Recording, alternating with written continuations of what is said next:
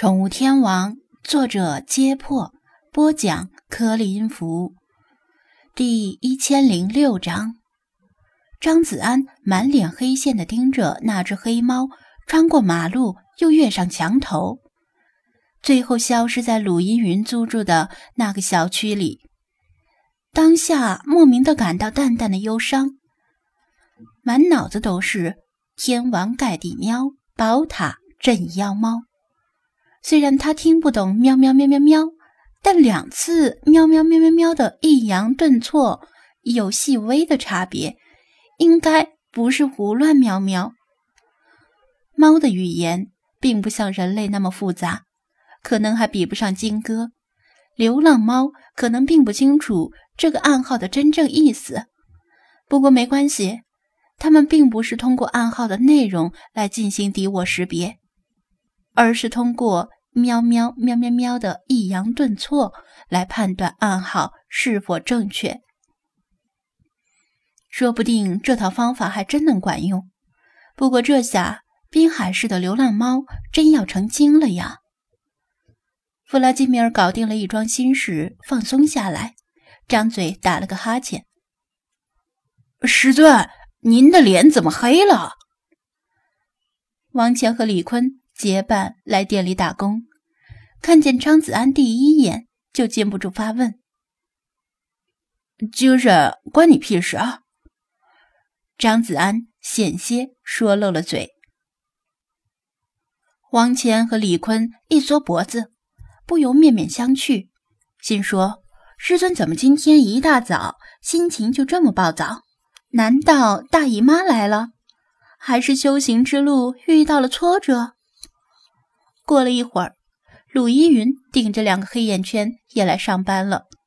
大概昨晚画图画到很晚，他腋下夹着绘图板，穿过马路，一边走还一边回头向后望。过马路时啊，要看左右，你看后面干什么？张子安也扒着脖子望，有人掉钱包了？不，不是。刚才看到一件挺奇怪的事儿，心里有些小惊讶。陆依云从背包里取出茉莉，让他在店里自己玩。什么事儿呀？张子安问道。汪乔和李坤也很好奇。陆依云想了想，我也不知道该怎么说。刚才在小区门口那里看见一只黑猫，举着一只前爪，嘴里不停的喵喵喵。然后，他对面还有一只橘猫，也是同样的动作，喵个不停，像是在打招呼一样。张子安、王强和李坤不以为然的说道：“这有什么奇怪的？说不定是在打架。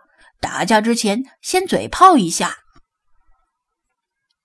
陆依云摇头否定他们的说法：“不对。”这两只猫我见过好多次，应该是小区里的流浪猫。平时它们确实见面就掐架，互相不让的尖叫，看谁先示弱，有时候还动手。橘猫总是凭借吨位的优势占据上风，但今天好奇怪，它们两个不像是在打架，倒像是在进行什么复杂的仪式。王乾一拍脑门，恍然道。我明白了，现在是春天，你懂的。李坤也是一副我懂我懂的表情。陆依云，你们想多了，那两只都是公猫。嘎嘎，这才是真爱呢。理查德姗姗来迟，不过恰好听到他们的对话。边说边向张子安递眼色，张子安假装没看懂他的眼色，挥挥手说道：“好了，别八卦了，开始干活吧。对了，王乾，你去看看蓄电池充好电没有？充好了就拔下来放到车里。”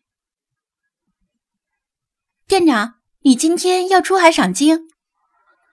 正在这时，蒋菲菲也来了，听见张子安说话，便问道。嗯，这几天一直没有出海，正好今天有时间，就出海兜兜风。张子安回答：“真幸福，想出海就出海，我也想出海赏金呢。”江菲菲惋惜地说道：“不过我还没有驾照，开不了车。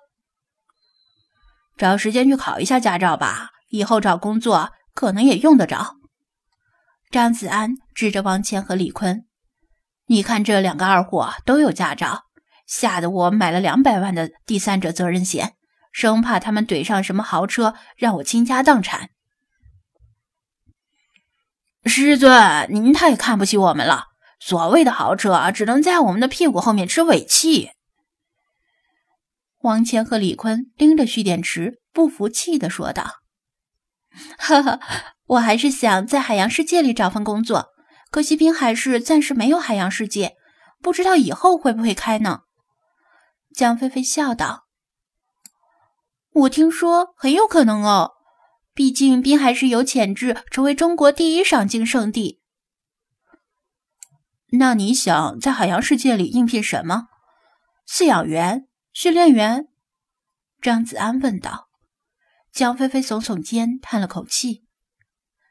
训练员，我不知道自己行不行，可能适合我的也只有饲养员了吧。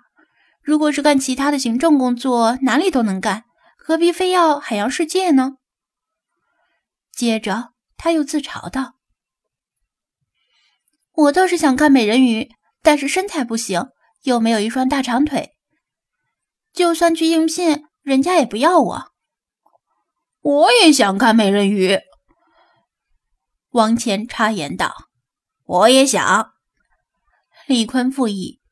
蒋菲菲气得一跺脚，明知道他们两个又在故意犯二。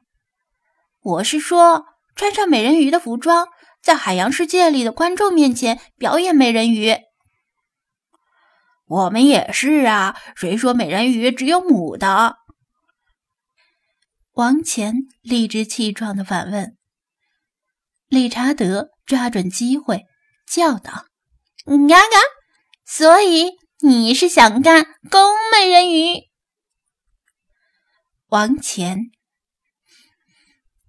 不理你们了，跟你们简直没法正常沟通。蒋菲菲气得不想说话了。她在谈理想，这两个二货加一只贱鸟，只知道一个劲儿的开玩笑。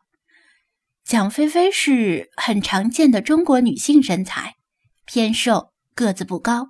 长相平平，更谈不上前凸后翘。想在海洋世界里扮演美人鱼给观众表演，确实是先天不足。而且他来自内陆地区，以前是个旱鸭子，来到滨海市之后才学会了游泳。但是游泳馆的门票太贵，他没有多少闲钱和时间去练习游泳，所以也仅仅是会游而已。谈不上水性有多好，而海洋世界里的美人鱼是必须要精通水性的，在水里一口气要憋很久，游泳时还要隔着玻璃对观众展现笑容。张子安早知道王谦和李坤还有理查德是什么货色，毫不吃惊。他对弗拉基米尔使了个眼色，意思是询问他准备好没有。准备好的话，现在就可以出发了。弗拉基米尔点点头。他昨晚也没有睡好，在店里待着犯困，早就想出去了。不过在出发之前，还要去楼上把那条真美人鱼带上。